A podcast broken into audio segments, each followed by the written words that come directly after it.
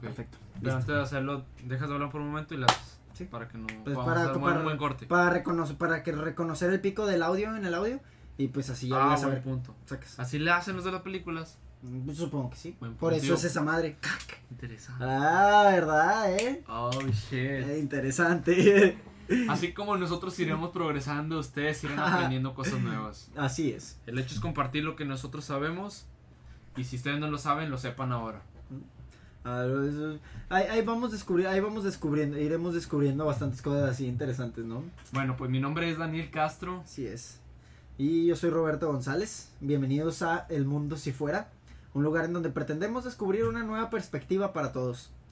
Este puede parecer chiste o sonar infantil, pero hay muchas cosas que se pueden aprender del anime.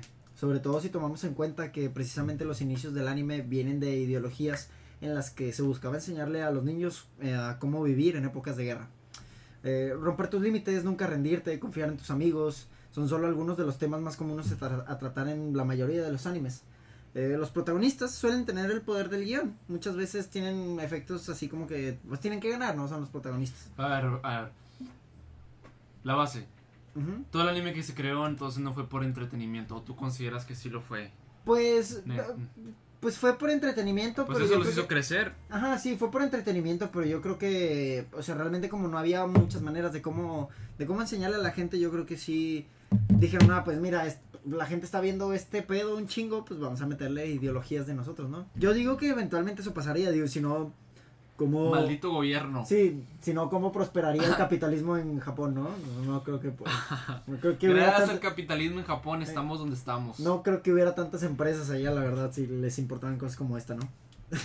Pero bueno, en más de una ocasión se ha visto que algunos personajes que no son protagonistas, este, aunque no saben, a- aunque, aunque saben que no van a lograr vencer al villano, intentan derrotarlo.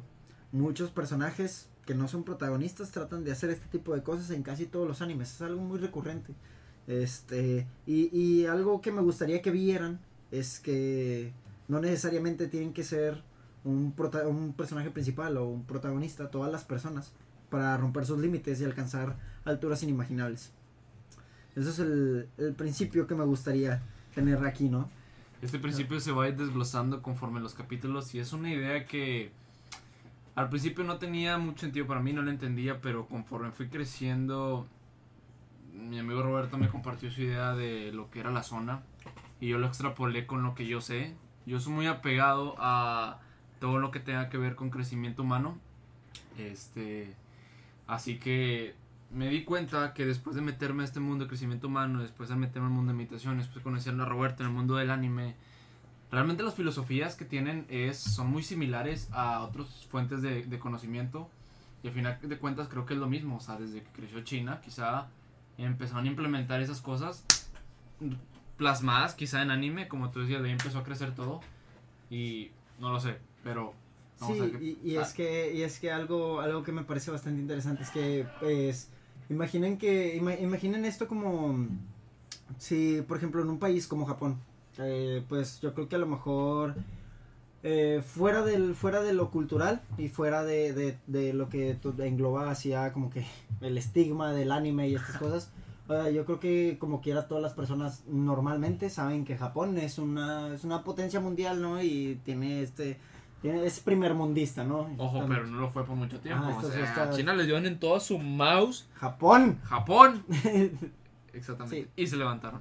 Sí, y, y pero pero se vaya yo sé que yo creo que la mayoría de las personas lo conocen así, o sea, saben que saben que Japón hasta ahorita está está bien vergas.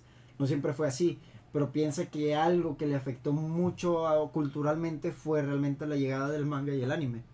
Honestamente involucraron una muy gran parte del mercado, entonces esto yo creo que es totalmente lógico que eventualmente tanto el gobierno como las mismas productoras de anime y manga hayan decidido tomar en un punto de que, ah, oye, hay que tratar de enseñarle a la gente mediante esto, o tratar de explicarles unas cosas mediante esta manera de expresarse.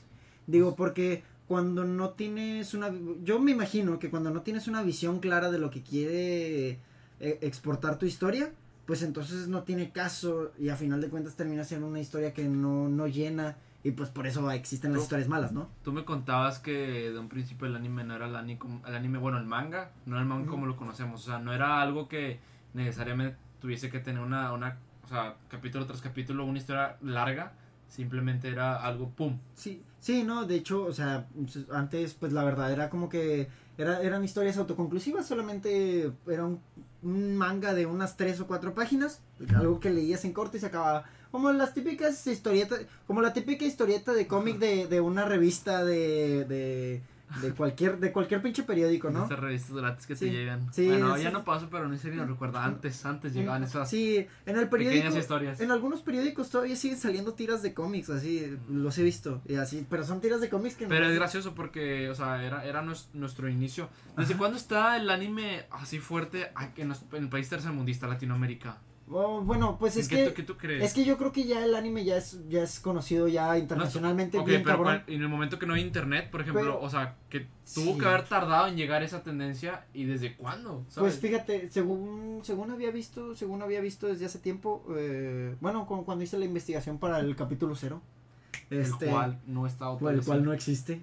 Claro no cuando, cuando, cuando estuve ahí buscando cosas, este, me encontré con varios datos así medio interesantes que, por ejemplo, pues obviamente, obviamente, obviamente el anime no llegó aquí a América tan rápido. O sea, aquí en América lo que sí llegó rápido en su tiempo fueron los cómics, que te digo, más o menos empezaron por la misma época. El cómics, déjame adivinar, empezó en, En en, un, en un país hispanohablante, digo, anglosajón, Estados Es Unidos. Estados Unidos, exacto. Por eso llegó antes. Nuestro Ah, vecino lo hizo O y sea, es lado. que, es que, es que el cómic, realmente el cómic empezó, em- sí empezó allá en, Reino Unido y en, eh, en Europa. Pregunta, ¿se copiaron?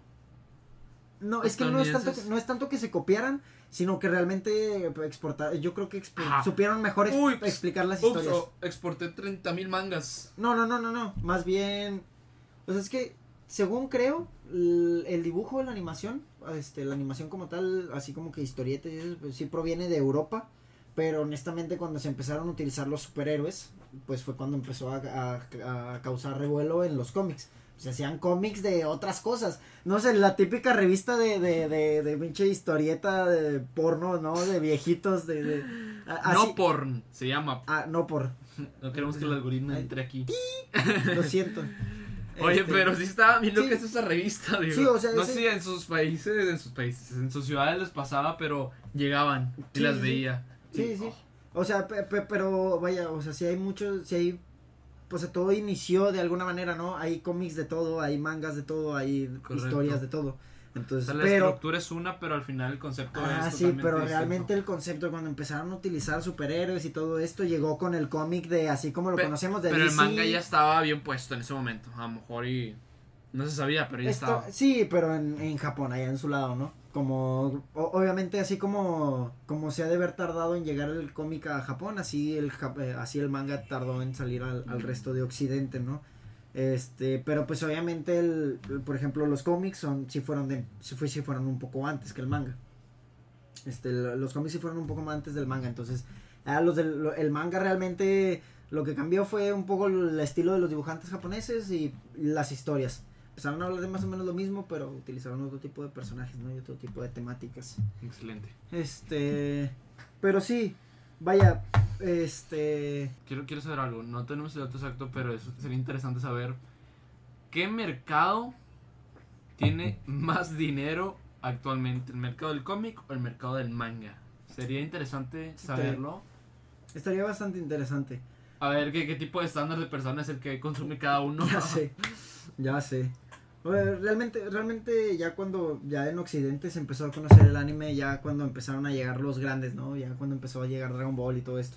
De hecho, creo que una de las primeras series que se exportaron a, por ejemplo, a Europa, a- en Europa, este, ya para pasarla en una televisora y con bastante tiempo, fue en España y fue Dragon Ball. O sea, fue como que Mm. España, dije, como que llegó, llegó un güey de Toy ahí a una productora de, de España y ha de haber llegado y ha de haber dicho así como que, oye, carnal, ¿me dejas pasar una serie que a lo mejor va a tener como unos 20 capítulos? Se llama Dragon Ball. Ah, no, sí, que con madre. Y la empezaron, y según la, empe- según la empezaron a pasar y pues empezó a valer verga, ¿no? Eh, me imagino que a España también igual no fue de los primeros en que les llegó el anime o cosas así. Pero, pero fue de, fue en las primeras, fue las primeras veces que se empezó a ver en, en televisión abierta, vaya. ¿Y qué tiene México? México, pues, pues en México también empezaron a pasar Dragon Ball, ¿no? No, momento. pues sí, ¿verdad? Pero Estados Unidos creó el, creó el cómic, eh, allá crearon el manga y nosotros qué queremos. Ah, no, pues. ¿Qué eh, nosotros, gente? ¿Qué nosotros, ¿Qué nos- recuerdan que hayamos creado nosotros nuestra patria mexicana? nosotros importante? tenemos el taco, carnal. Bueno, es Así cierto. es. Quiero admitir que el taco es internacional. Y Sí, obviamente, pues sí, la verdad. No puede ser que algo tan sencillo haya sido creado. Miren, escuchen, Ay, escuchen, este, dato, escuchen este dato súper importante. ¿Sabían que los cacahuates japoneses fueron creados por un, mexi por un japonés que vivía en México? Y por eso los japoneses le dicen cacahuates mexicanos y nosotros les decimos cacahuates japoneses. Ah, ¿en serio dicen Así eso? Interesante. Esa es la razón, ¿eh? Al tiro, ¿eh? Pónganse vergas. Ah, Me pregunto cómo le llamarán al taco allá. Taco japonés. Pues de hecho, de hecho hay como una sátira, ¿no? Entre los, entre los estadounidenses que llegan y le preguntan a un mexicano, oye, ¿cómo le dicen taco al taco, no? En, en español. Really, Ya- nigga. Sí, ya ves que hay algo... taco. No, pero es que eh, tiene, tiene sentido porque ya ves que hay muchas palabras que no se traducen porque existen en un solo idioma, entonces no se traducen y se... Yo, por ejemplo, hay algo que, que respecto a eso, por ejemplo, la barbacoa. ¿Cómo Ajá. le llaman ellos? O sea, ellos están haciendo carne asada Ah, bueno, y ellos le llaman barbacoa. Barbacoa, Digo sí, que- eso sí. Si yo voy a, allá a la carnicería de Estados Unidos pido barbacoa, me van a traer un, un pinche. un, No. un tibón y la madre. ¿Quién sabe, quién sabe cómo, cómo, cómo, cómo conocerán la barbacoa que nosotros Exacto, y ahora mi pregunta es: ¿cómo conocen la barbacoa? Llegarán a pedir barbacoa y dirán, ¿me das carne asada? No, barbacoa. no, no creo que pidan, no creo que lleguen pidiendo carne asada y les entreguen su pinche barbacoa, su, su pinche kilo de barbacoa. Oh, shit. Oh, No, no ¿cómo creo que, no, no creo que, no creo que les den ¿Cómo este, no, no creo que lleguen y les den así su pinche, su kilo de barbacoa acá con su salsita, sus limones y su pinche pico de gallo, ¿no? Acá. No creo que se lo sirvan así si piden carne asada. No. Pero yo creo que debe, pero yo creo que debe de tener un nombre en específico. O sea, a lo mejor allá le conocen de otra manera. Mm, Pues sí, pero Sí. pues fuimos a México, no nos interesa. Sí. Yo me almuerzo los domingos a un huevito bien rico, así que es un Es tema de gran relevancia es para más mí. que suficiente. Allá desayunan barbacoa con hot cakes, un jugo de naranja, un huevo estrellado. Aquí el mexicano desayuna una coca y un cigarro. Así es. Y un kilo de tortillas, Y un kilo de tortillas con sal. Eso es, eso es. Uf, eso es dieta, necesario mira, para mira, estar- Para estar así.